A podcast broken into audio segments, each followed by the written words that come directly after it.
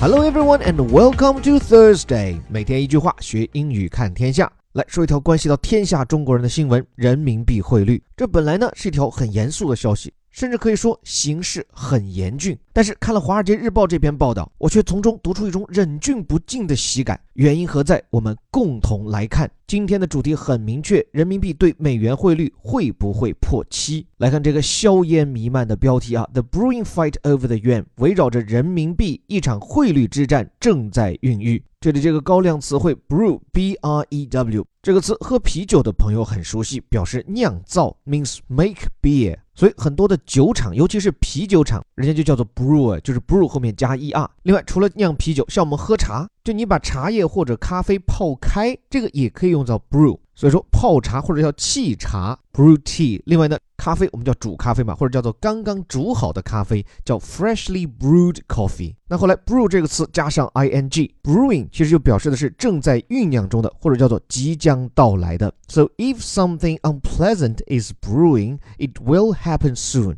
注意哈，brewing 这个词表示酝酿中的。往往暗指的是不好的东西即将到来。比如说，我们为今天的一词一句音留一道作业哈，就是办公室里面正酝酿着一场风暴，或者叫办公室里面一场风暴即将到来，用到这个 brewing。欢迎大家去到我们这个免费的万人打卡营，巩固一下我们今天的学习成果。另外，我们的认证老师每天为你讲解纠正。来，回到原文标题。The brewing fight，一场正在酝酿中的争斗，围绕着什么呢？Over the yuan，人民币。那具体连贸易战都还没有消停，这场汇率战又将如何打起？赶紧正文走起。Investors and the Chinese government are gearing up for a fight over the yuan。来，备战双方讲清楚了，一方呢是汇率投资者 investors，另一方是中国政府 the Chinese government。说他们现在正在干嘛呢？Gear up。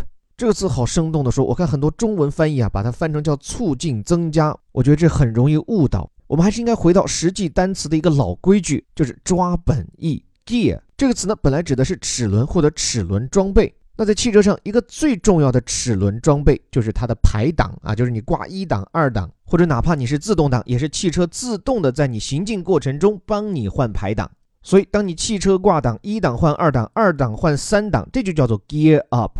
表示什么呢？你在加速嘛。然后来呢，又进一步的衍生出叫 gear up for something，其实意思就是为了什么而加紧准备。So if someone is gearing up for a particular activity, they're preparing to do it。所以准确把握 gear up for something 就四个字：加紧准备。所以原文这里很有意思哈，正加紧备战的双方居然是投资者和堂堂中国政府，而战场则是人见人爱的人民币。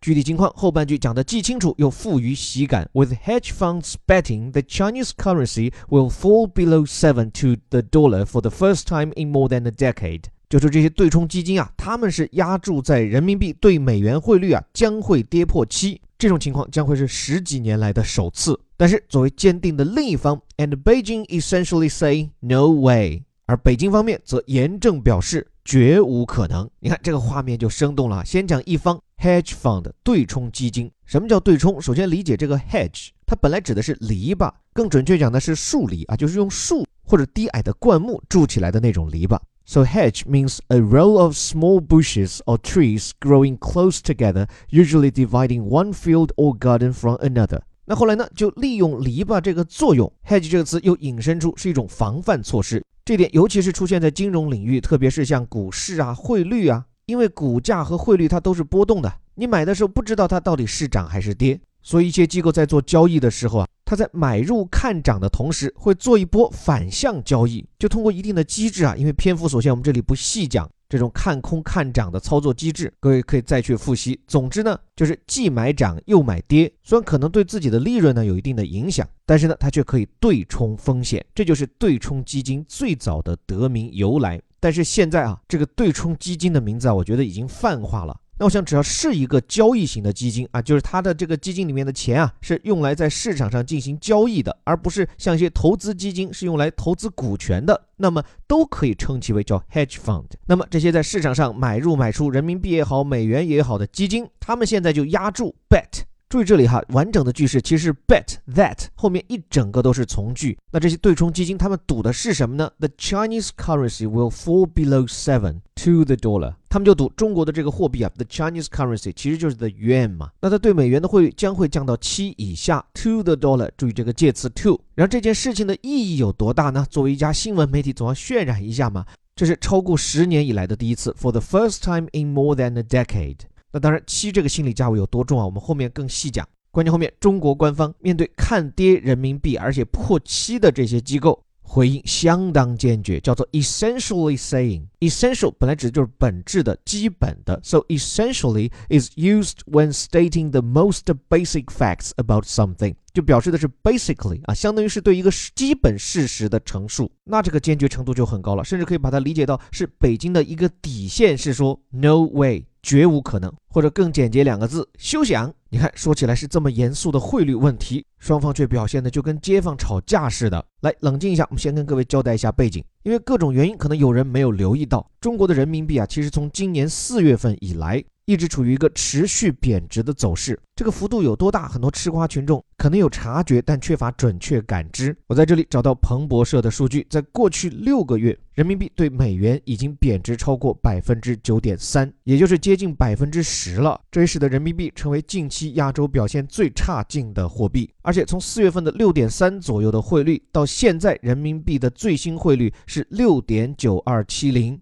也就是说，只差百分之一就会突破被视作心理关口，叫 psychologically important level 的七。所以回顾这一晃而过的半年，人民币能否守住七这个关口，已经从一个遥远的可能变成一个迫在眉睫的现实。我想这一点是众多货币基金压住说人民币一定会破七的一个基本前提。那么对于汇率问题，我们毕竟不是专家。到底破还是不破，不是我们说了算。所以最后给各位补充的这点信息啊，我想公允的分成两半，我们只分享双方观点，不发表个人意见。先说说中国政府的态度。中国央行行长易纲前段时间是接受了彭博社的专访，他认为啊，人民币的这种波动啊是正常的，而且呢，尽管美元现在在升值，但在二零一八年内啊，人民币依然会保持在一个合理的区间，stay in the reasonable range in two thousand and eighteen。之所以反复强调这个时间点，二零一八，是因为各方都很关注啊，而且都试图理解。那意思是人民币不突破七，只管到二零一八年底吗？这种揣测是否会得到验证，目前还未为可知。但是目前为止，从中国政府采取的举措来看，不破七似乎是一个政策底线。境内我们就不说了嘛，因为我们的汇率管控非常强大，想不破就可以不破。但是对于境外离岸的人民币价格，在上周的时候啊，是一度已经突破了七，但随后在香港市场，也是人民币最大的离岸市场上，这个银行间的拆借利率啊，一下子就被提高了，相当于就提高了境外的银行获取人民币的成本，这样就使得人民币又贵了呀。于是就把这个汇率已经破七的人民币啊，又重新拉回到六的区间。再有一点哈，就人们普遍相信，中国政府呢，其实并没有非常强烈的要让人民币贬值的意愿。因为货币贬值带来一个非常重大的后果，就是资金外流。就人家都觉得，哎呦，持有人民币不划算了，而且呢，可能会越来越不值钱。于是我就会想方设法把手里的钱换成外币，特别是美元，或者不是货币，我就把它变成美元资产。比如我到美国去买房子，这样一来，政府既要阻止资金外流，要增加监管的成本，更重要的是，当人们把手里的人民币都换成美元外币，那就会消耗我们的外汇储备。使得我们在经历了一六年的外汇吃紧过后，刚刚企稳回升的外汇储备又陷入挑战。所以，无论从意愿还是从短期内的决心，我们都可以看出，中国政府有信心、有能力不让人民币破七。但是，彭博社刚刚爆出来的瑞银的一份报告，根据他们的预测，到明年底，就是二零一九年底，人民币对美元不仅破七，而且会破七点三，而且这还是一个相对保守的数字。这份瑞银的报告当中指出。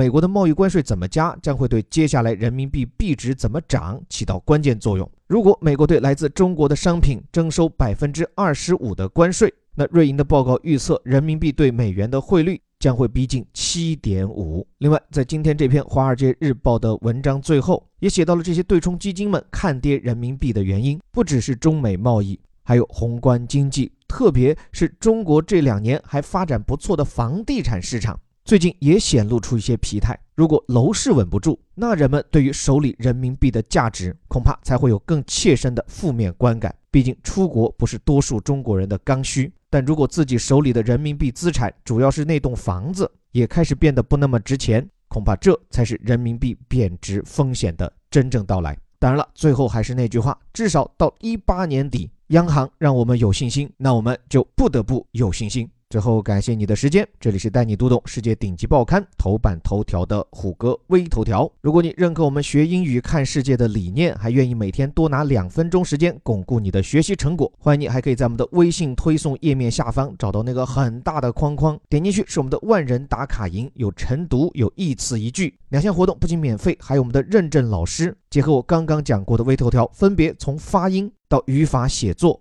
为大家每日讲解。另外，不满足于这里的标题加导语，还可以订阅我们的顶级外刊精读课。我们周一到周五为大家精心遴选外刊好文，不仅带你逐词逐句把这些深度文章都读透透，更能在带你系统提升英语能力的同时，扩展眼界，磨砺思维。免费试听和报名方式可以关注我的微信公众号“在下林伯虎”，在下面的菜单栏就能找到入口。最后还是我们的口号：每天一句话，学英语看天下。我是林伯虎，我们明天见。